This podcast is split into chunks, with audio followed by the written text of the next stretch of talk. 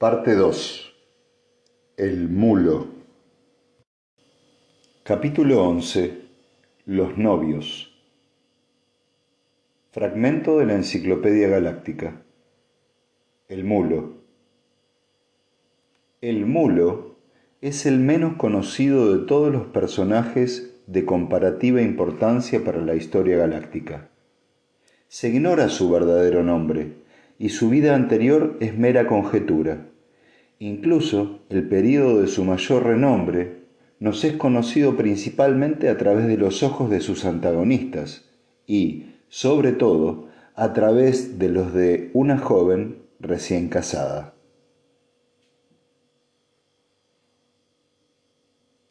La primera visión que tuvo Baita de Heaven no fue nada espectacular. Su marido se la señaló, una estrella opaca perdida en el vacío del borde de la galaxia. Estaba más allá de los últimos y escasos grupos de estrellas donde brillaban solitarios algunos puntos de luz. Incluso entre ellos se la veía pequeña e insignificante. Toran se daba perfecta cuenta de que, como preludio de su vida matrimonial, la enana roja carecía de cualidades impresionantes y apretó los labios con timidez. Lo sé, Bai, no es exactamente un cambio agradable, ¿verdad? Me refiero a esto, después de la fundación. Es un cambio horrible, Toran. Nunca debí casarme contigo.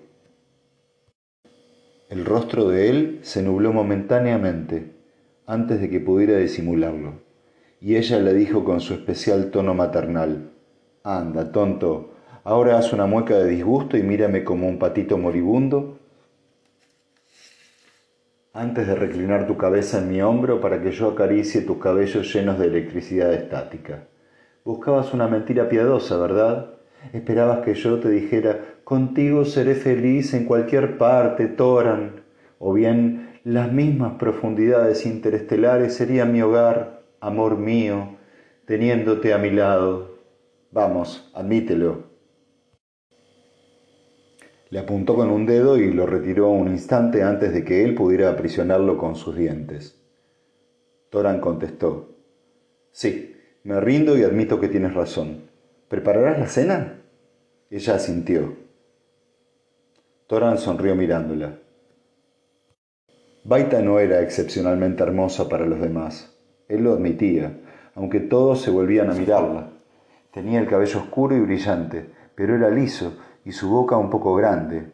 En cambio, sus espesas y bien dibujadas cejas separaban la frente blanca y tersa de unos ojos cálidos, color caoba, eternamente risueños. Y tras una actitud firme y bien definida, basada en ideas prácticas y nada románticas sobre la vida, se ocultaba un fondo de suavidad que nunca se daba a conocer si se buscaba, pero que se encontraba si se empleaba el tacto y no se daba la impresión de perseguirla. Toran ajustó innecesariamente los controles y decidió descansar. Quedaba un salto interestelar y luego varios microparsecs en línea recta, antes de que fuera necesario el control manual.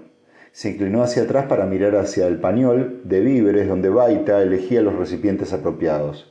Había un poco de presunción en su actitud hacia Baita, la satisfacción que indica el triunfo de alguien que ha estado al borde del complejo de inferioridad durante tres años. Al fin y al cabo, era provinciano, y no solo eso, sino hijo de un comerciante renegado, y ella procedía de la misma fundación, y aún más, su linaje se remontaba a Mallow. Pero tras aquella presunción existía un pequeño temor. Llevarla a Heaven, mundo rocoso y con ciudades cavernosas, ya era malo de por sí, pero enfrentarla a la tradicional hostilidad de los comerciantes contra la fundación, del nómada contra el ciudadano, era todavía peor. Pese a ello, después de la cena, el último salto. Heaven era un rabioso fulgor carmesí, y el segundo planeta una tosca mancha de luz de bordes nebulosos y un semicírculo de oscuridad. Baita se inclinó sobre la gran mesa visora en cuyos retículos se veía Heaven 2 limpiamente centrado. Dijo gravemente, Me gustaría haber conocido antes a tu padre. Si no resulto simpática... Entonces replicó Toran con naturalidad. Serías la única muchacha bonita que no le inspirara simpatía. Antes de que perdiera el brazo y dejara de vagar por la galaxia, bueno, si le preguntas acerca de lo que hacía, te contará cosas hasta que te revienten los tímpanos. Llegó un momento en que empecé a pensar que exageraba porque nunca contaba una historia por segunda vez sin cambiarla. Ahora Heaven 2 se abalanzaba hacia ellos. El mar encerrado entre rocas giraba pesadamente bajo su nave, gris como la pizarra en el crepúsculo y ocultándose de vez en cuando entre jirones de nubes. A lo largo de la costa se elevaban agrestes montañas. El mar pareció arrugarse debido a su proximidad, y cuando viraron y lo perdieron de vista, vislumbraron unos campos de hielo bordeando la costa. Toran gruñó ante la violenta desaceleración. ¿Llevas el traje cerrado? La cara redonda de Baita se veía un poco, un poco congestionada por el traje de goma espuma, provisto de calefacción interna y fuertemente adherido a la piel. La nave descendió ruidosamente sobre el campo abierto a poca distancia de una altiplanicie. Bajaron con torpes movimientos a la sólida oscuridad nocturna del exterior de la galaxia, y Baita lanzó una exclamación ahogada cuando sintió el frío repentino y el azote del viento. Toran la cogió por el codo y ambos echaron a correr por el liso y compacto terreno hacia el fulgor de la luz artificial que se distinguía a poca distancia. Los centinelas le salieron al encuentro a medio camino y tras unas frases en voz baja siguieron avanzando juntos. El viento y el frío desaparecieron cuando la puerta de roca se cerró tras ellos. El cálido interior, blanco y con paredes luminosas, se llenó de una cierta agitación. Unos hombres les miraron desde sus mesas y Toran presentó sus documentos. Tras una rápida ojeada a los papeles les indicaron que siguieran y Toran murmuró a su esposa, Papá debe de haberse encargado de los preliminares. Lo normal es que te retengan cinco horas. Salieron al exterior y Baita exclamó repentinamente, Oh, querido. La ciudad caverna estaba iluminada por una luz diurna, la luz blanca de un joven sol. Naturalmente no había ningún sol. Lo que hubiera debido ser el firmamento se perdía en el fulgor difuso de un brillo que lo abarcaba todo. El aire cálido estaba perfumado por la fragancia de la vegetación. ¡Oh, Toran, qué hermoso! exclamó Baita. Toran sonrió con satisfacción. Bueno, Bai, no se puede comparar con la fundación, pero es la ciudad más grande de Heaven 2. Tiene 20.000 habitantes. Creo que acabará gustándote. Lo siento, pero no hay parques de diversiones, aunque tampoco hay policía secreta. Oh, Tori, es como una ciudad de juguete. Todo blanco y rosado y tan limpio. Bueno, Toran contempló a su vez la ciudad. La mayoría de las casas tenían dos pisos y estaban construidas con la piedra lisa de la región. Faltaban las torres de la fundación y las colosales casas de comunidad de los reinos antiguos, pero había intimidad e individualismo. Era una reliquia de la iniciativa personal en una galaxia de vida en masa. Toran fijó de repente su atención. Vai, ahí está papá, allí, donde te estoy señalando. ¿No lo ves? Sí que le veía le dio la impresión de un hombre corpulento que saludaba frenéticamente con la mano, con los dedos extendidos como si quisiera agarrar el aire. Llegó hasta ellos el profundo trueno de un grito sostenido.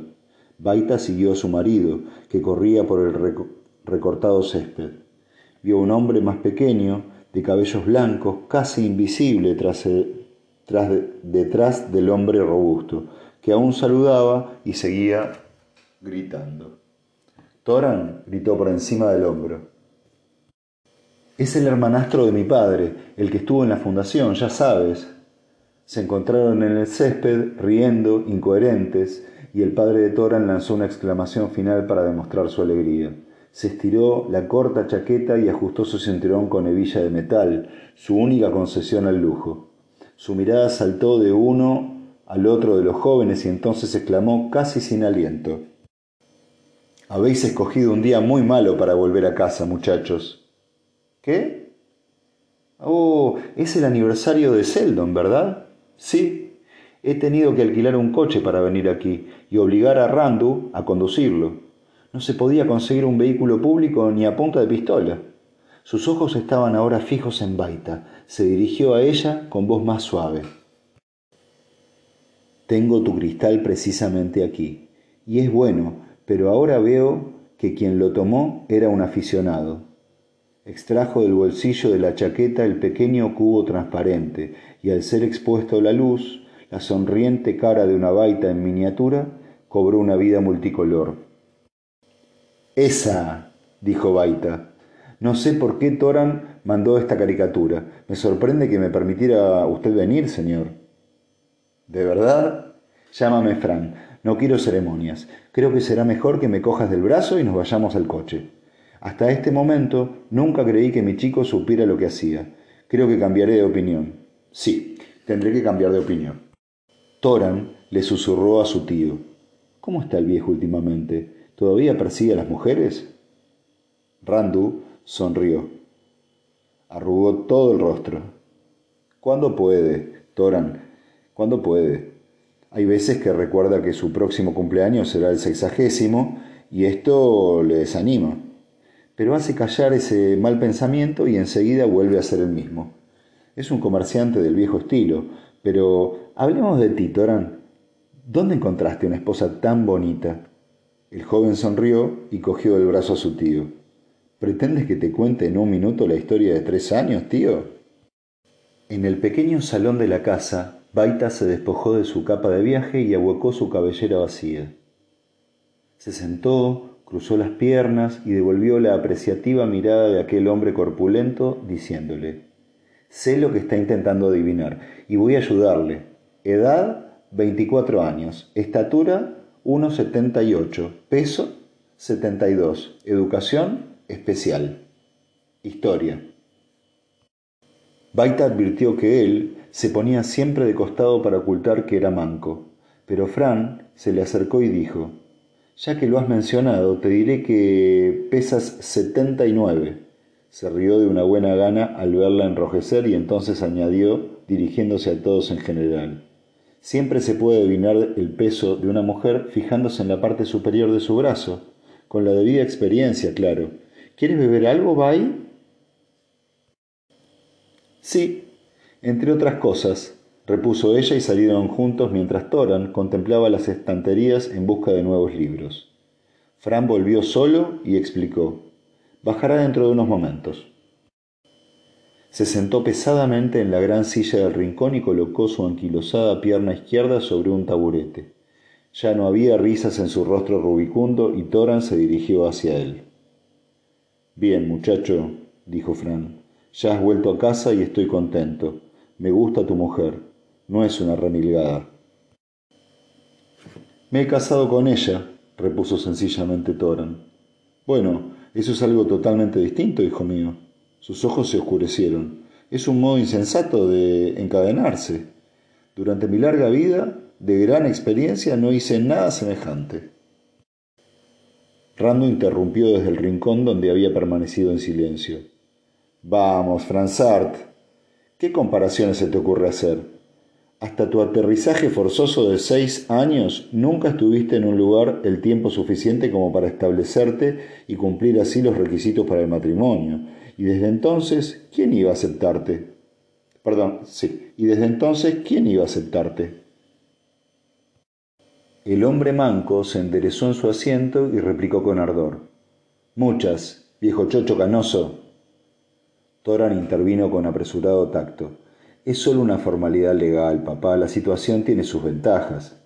Sobre todo para la mujer, gruñó Fran. Incluso así, argumentó Randu. Es asunto del muchacho. El matrimonio es una vieja costumbre en la fundación. Los de la fundación no son modelo apto para un honrado comerciante, refunfuñó Fran. Toran volvió a intervenir. Mi esposa es de la fundación. Miró al uno y luego al otro y añadió con voz queda, ya viene. La conversación giró sobre temas generales después de la cena y Fran la amenizó con tres relatos de sus aventuras pasadas, compuestos en partes iguales de sangre, mujeres, beneficios y pura invención. Estaba encendiendo el pequeño televisor que transmitía un drama clásico con el volumen puesto al mínimo.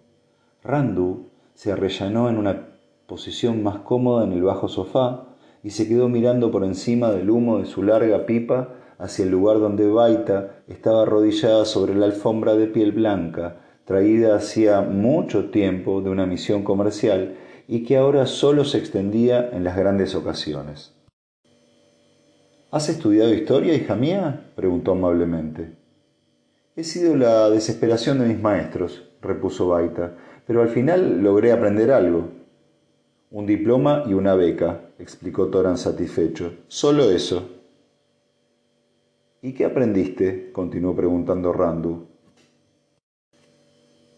¿Se lo digo todo? ¿Así de repente? rió la chica. El anciano sonrió con suavidad. Bueno, pues dime lo que piensas de la situación galáctica. Creo, dijo concisamente Baita, que es inminente una crisis Seldon. Y si no se produce, sería mejor acabar de una vez con el plan Seldon. Es un fracaso. Mmm, pensó Fran desde su rincón. Vaya modo de hablar de Seldon, pero no dijo nada en voz alta. Randu dio una chupada a su pipa. ¿De verdad? ¿Por qué lo dices? Yo estuve en la fundación cuando era joven y también tuve grandes ideas dramáticas, pero dime, ¿por qué has dicho eso? Bueno, los ojos de Baita estaban pensativos mientras escondía los pies en la suavidad de la piel y apoyaba la barbilla en una mano regordeta.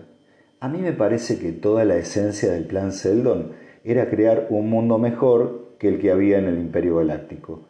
Ese mundo se estaba derrumbando hacía tres siglos, cuando Seldon estableció la fundación, y si la historia dice la verdad, se desmoronaba por culpa de una triple enfermedad, la inercia, el despotismo y la mala distribución de los recursos del universo. Randu asintió lentamente mientras Toran contemplaba con orgullo a su esposa y Fran chasqueaba la lengua y volvía a llenarse el vaso. Baita continuó. Si la historia de Seldon es cierta, previó el colapso total del imperio gracias a sus leyes de la psicohistoria y predijo los necesarios 30.000 años de barbarie antes del establecimiento de un nuevo segundo imperio que devolvería la civilización y la cultura a la humanidad. El objetivo de toda su vida fue establecer las condiciones que aseguraran un renacimiento más rápido. La profunda voz de Fran interrumpió y por eso estableció las dos fundaciones, bendito sea su nombre. Y por eso estableció las dos fundaciones, repitió Baita. Nuestra fundación fue una concentración de científicos del imperio moribundo destinada a llevar hacia nuevas cumbres a la ciencia y la cultura del hombre. Y la fundación estaba situada de tal modo en el espacio, y los acontecimientos históricos fueron tales que por un cuidadoso cálculo de su genio, Seldon previó que dentro de mil años se convertiría en un imperio nuevo y más glorioso.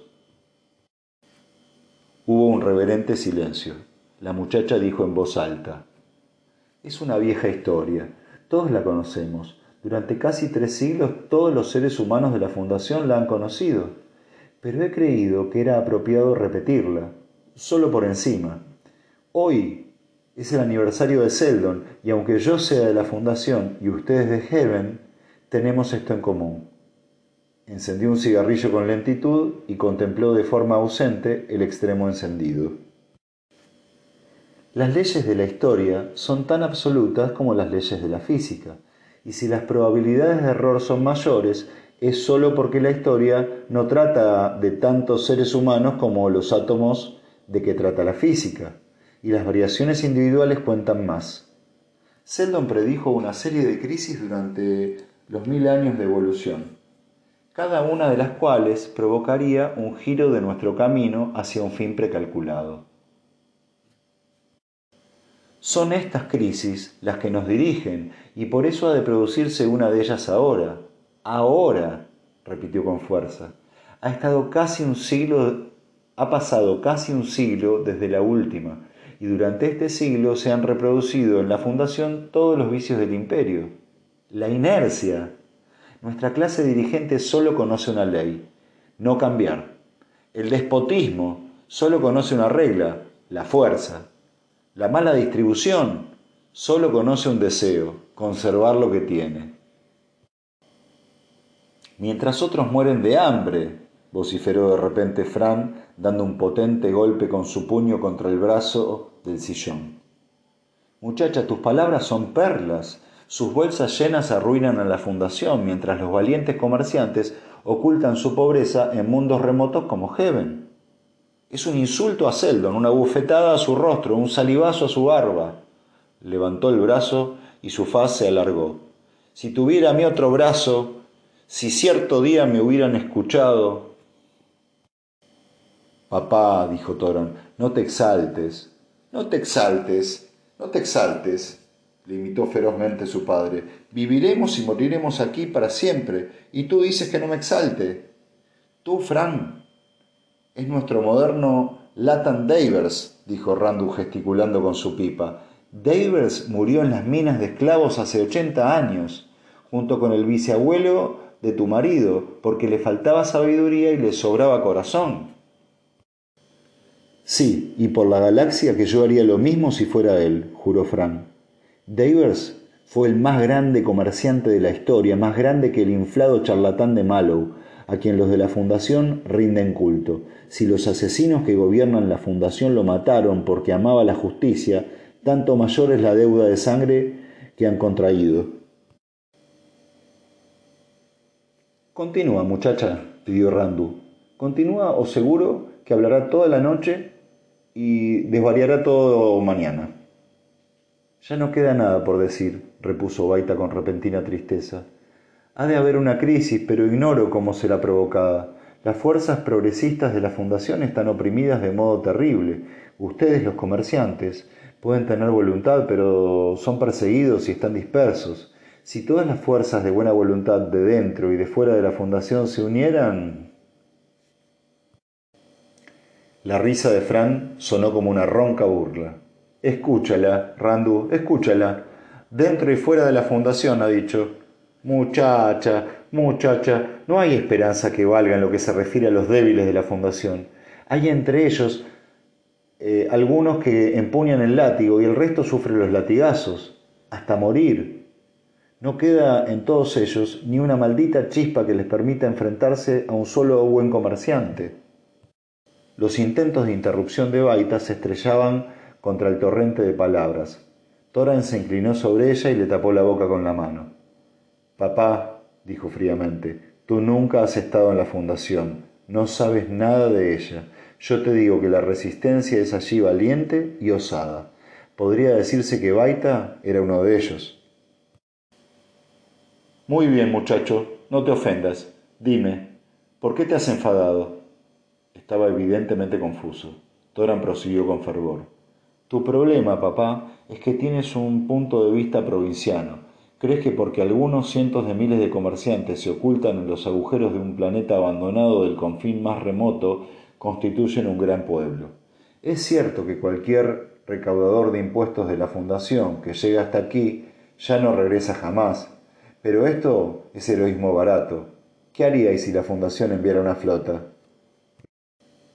Los barreríamos, replicó Frank. O, o seríais barridos y la balanza seguiría a su favor, o superan en número, en armas, en organización, y os enteréis y os enteráis de ello en cuanto la y os enteraréis de ello en cuanto la fundación lo crea conveniente.